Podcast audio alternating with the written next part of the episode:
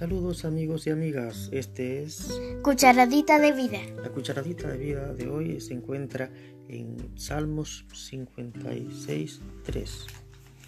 ¿Qué dice Yamelis? El día en que temo, yo en ti confío. Wow, el día en que temo yo en ti confío. ¿Qué significa eso, Yamelis? Yo creo que eso significa que cuando que cuando tengo miedo hay que confiar en Dios. Interesante. ¿Y sabes quién escribió esas palabras? La escribió alguien que todo el mundo piensa que nunca tuvo miedo, que fue muy valiente, que se enfrentó hasta un gran gigante. David, Sí, David fue quien escribió eso, pero parece que él también tenía miedo, porque él escribió el día en que temo, yo en ti confío. Hay otra versión de la Biblia, que es la traducción que se llama del lenguaje actual, que dice, de- en otras palabras, léelo por favor.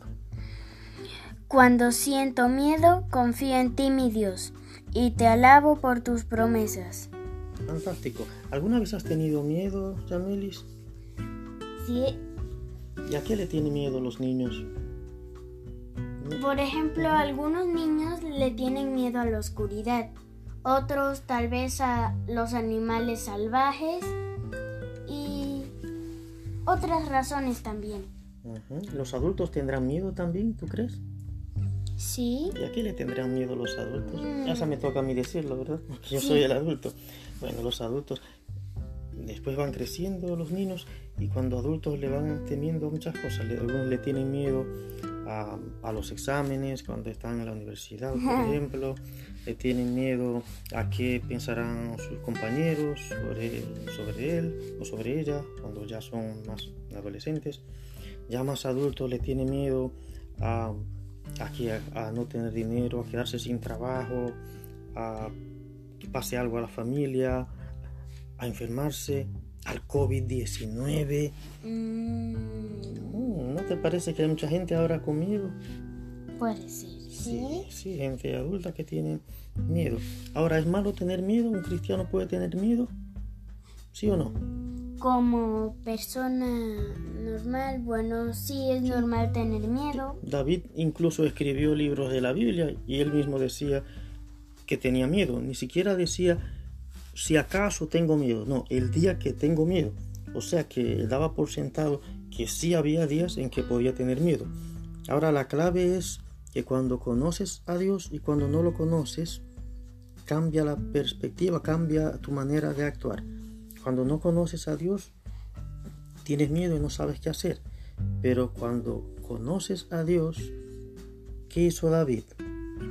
El día que tengo miedo, Confía en Dios. exactamente. Y en la versión que leímos dice tres cosas. Confío en Dios. Le alabo por sus promesas. Y el miedo se va. Eso decía en la traducción de, que hemos leído anteriormente. Entonces, mi niña, ¿cuál es la clave para vencer el miedo?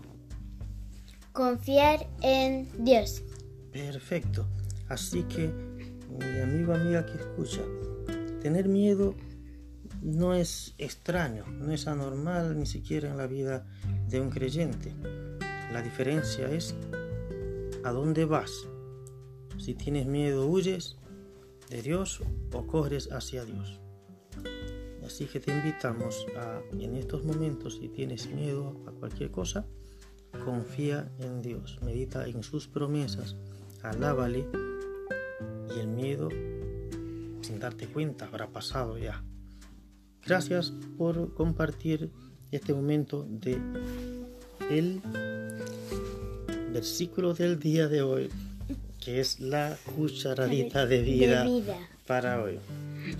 Bye bye. Bye.